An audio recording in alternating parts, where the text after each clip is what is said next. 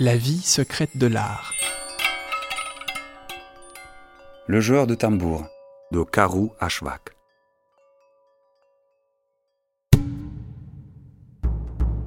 J'ai dix ans et deux passions ex aequo dans mon cœur le baseball et la musique. Deux passions que mon grand-père m'a transmises avant de nous quitter. Le moment que j'aime le plus, c'est quand je frappe la balle avec mon bâton.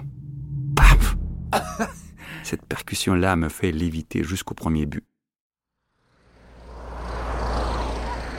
J'aime toutes les sons qui proviennent de ma batte de baseball. J'aime la traîner dans le gravier, sur le béton, sur de la tôle, sur un grillage de clôture. J'aime explorer toutes les sonorités possibles. La vie est un laboratoire musical. Récemment, j'ai eu une euh, révélation. Avec mon père, je suis allé voir un spectacle où un batteur était le dieu de la scène. Avec ses deux petites baguettes de drum et une pédale, il faisait jaillir des sons incroyables. Mon père m'a renseigné cette batterie, créatrice de sons percussifs. Il y a le ton, la grosse case, la case claire, euh, la Charleston et les cymbales. Le lendemain du spectacle, j'ai décidé que j'étais à la fois un joueur de baseball et un joueur de tambour. Papa m'a aidé à fabriquer mon tout premier tambour. Il a tendu plusieurs pots sur un feu cylindrique pour que ce soit hyper résistant. Et plutôt que de frapper le tambour avec mes doigts ou des baguettes comme le batteur du spectacle, j'utilisais mon bâton de baseball. J'y vais avec douceur,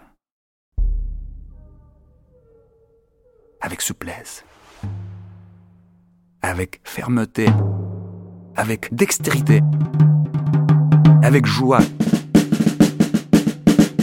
avec tout ce qui m'habite. Mon tambour est un laboratoire musical. La vibration selon l'impact varie dans la caisse de résonance, mais encore plus que le son. C'est moi qui vibre. C'est moi qui vibre car je suis parvenu à réunir mes deux plus grandes passions. À chaque improvisation avec mon tambour, c'est un coup de circuit que je frappe dans la firmament. En vibrant, j'ai l'impression de comprendre un peu mieux certaines cultures, comme celle inuite traditionnelle. Là, la musique possède le pouvoir magique de communiquer avec le monde des esprits.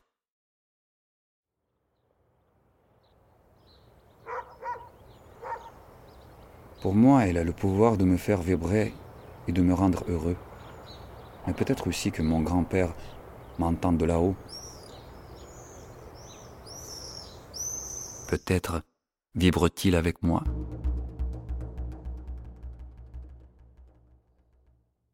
La vie secrète de l'art avec Sacha Samar. Texte Simon Boulris. Conception sonore Daniel Capeille. Une production de Magnéto et La puce à l'oreille pour le Musée des beaux-arts de Montréal.